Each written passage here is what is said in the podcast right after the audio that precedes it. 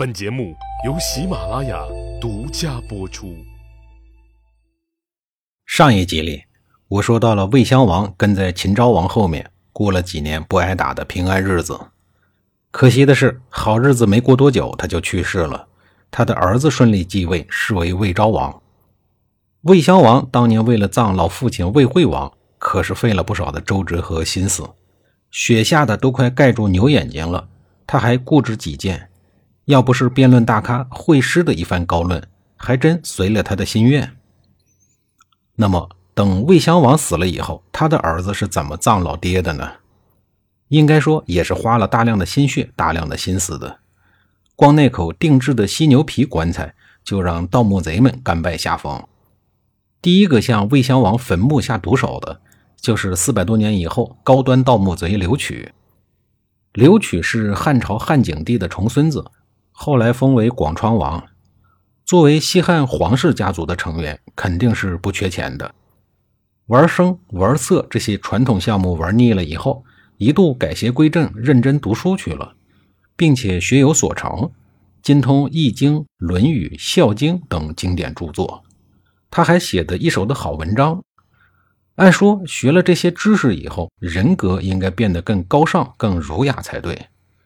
结果他又改正归邪了，培养了一个极为变态的嗜好——盗墓。他甚至利用自己扎实的文化知识、行云流水的文笔和丰富的盗墓经验，亲自写了一本方土集书，里边恬不知耻地介绍了一些关于盗墓的经历和方法。除此之外，刘曲还特意为了盗墓培养了一支特种部队，在他的管川国内。但凡是有些规模的古墓，大多数都被他下过毒手。留取盗墓也不是每次都能够满载而归，有时候也是收获甚小。但是这个心灵扭曲的人只在乎盗墓的过程，他把这事儿当做一件游戏来看待。至于收成啥的，他并不在意，反正他也不是为了钱而盗墓。今天我就插播两个他变态的盗墓经历。刘曲对晋灵公的墓地垂涎已久，费尽了心思，终于打探到墓地就在他的地盘，并确定了具体的位置。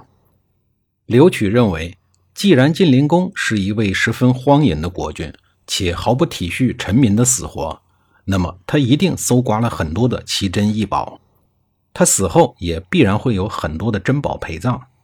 况且能打开这样一位臭名昭著的国君陵墓。对于刘曲来说是一件十分刺激的事儿。这一天，他率领着自己盗墓的特种部队来到了晋灵公的墓前，发现这座墓的外观长得像馒头一样，没什么特别，在王侯陵墓中不算是最大的，基本上都是由五花土堆成的，也没有看出什么特殊的防盗措施，似乎挖掘起来并不费劲。在特种部队的挖掘下。晋灵公陵墓的墓门很快就被找到了。晋灵公这一位昏聩的君王，恐怕怎么也不会想到，有一天自己的尸体会被后人给挖出来。当那个令刘曲日思夜想的墓室门打开了以后，他急忙跑到前面去观看。只见墓室里边非常的华丽，晋灵公的棺椁就放在正中间四个角都放了用石头雕成的鹰犬，默默地守护着死者的灵魂。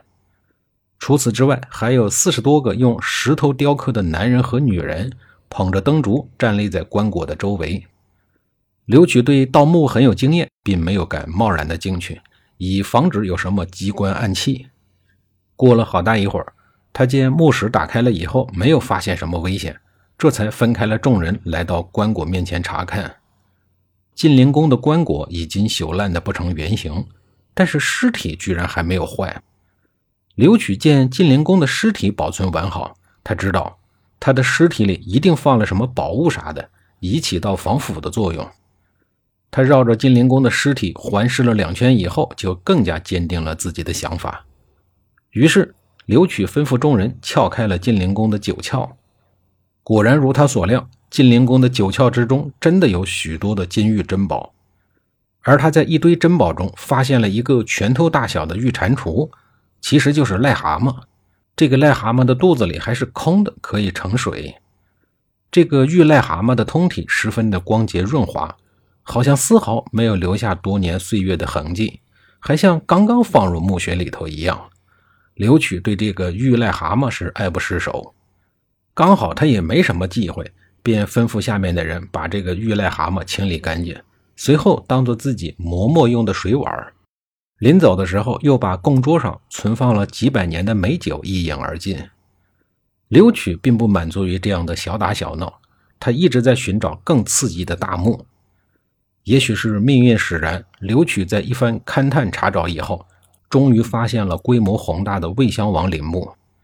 刘曲跃跃欲试，带上了装备，准备大干一场。可是谁能想得到，在盗墓行业中所向披靡的刘曲，竟然在魏襄王的坟墓里遇到了邪门的事儿。前期的工作都还算顺利，打开了墓地的封门，放走了污浊的毒气。排空了积水以后，刘曲和手下人进入了魏襄王安睡的主墓室，左右各有三个持刀合戟的石头人拱卫着一口黑里透亮的大棺材，想必那个就是魏襄王的棺材了。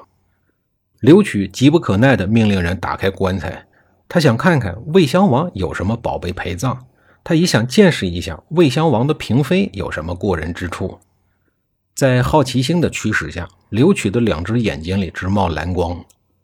刘曲的手下都是有着丰富实践经验的考古学博士，打开过无数个古代棺椁。那么，眼前这个灰不溜秋、毫不起眼的棺材，还不是手到擒来的事儿？大家伙纷纷举起了手里的家伙，朝棺材上招呼，咣当咣当的开始没完没了的砸，整整砸了一个时辰了。刘曲的手下们累的是气喘吁吁，可是魏襄王的棺材仍然安静地躺在地上，一条缝都没有被打开，似乎在嘲笑着这一群考古学的博士。刘曲顿时不寒而栗，这么邪乎的棺材，真是他盗墓生涯中的第一次遇见。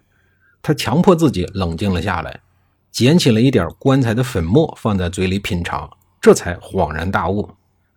这个棺材皮又涩又硬，还有一股腥臭的野兽味道。这会儿他明白了，这分明是传说中的以十八块犀牛皮晾干以后，再用上等的油脂密封好的绝世棺材，刀枪不入，不怕水淹火烧。他绝对是盗墓贼的最大克星。刘曲气愤地把腰间的宝刀拔了出来，向棺材猛然砍去，咯噔一声，宝刀断成了两截。刘曲无奈。眼看在墓室中待的时间越来越长，只能退出去换气。出去换了几口气，刘曲带着手下人又去撬魏襄王的犀牛皮棺材，可是那口棺材依然连个缝也没打开。这帮人因为在墓室里待得太久，吸入了毒气，个个头昏脑胀。再待下去的话，恐怕要给魏襄王陪葬了。无奈，只好退出了墓室。刘曲长叹了一口气，深知魏襄王的棺材自个儿是打不开了，一气之下封存了盗洞。本次盗墓，刘曲以首次失败而告终。下一集里，咱们接着把插播的这段盗墓的事儿给说完。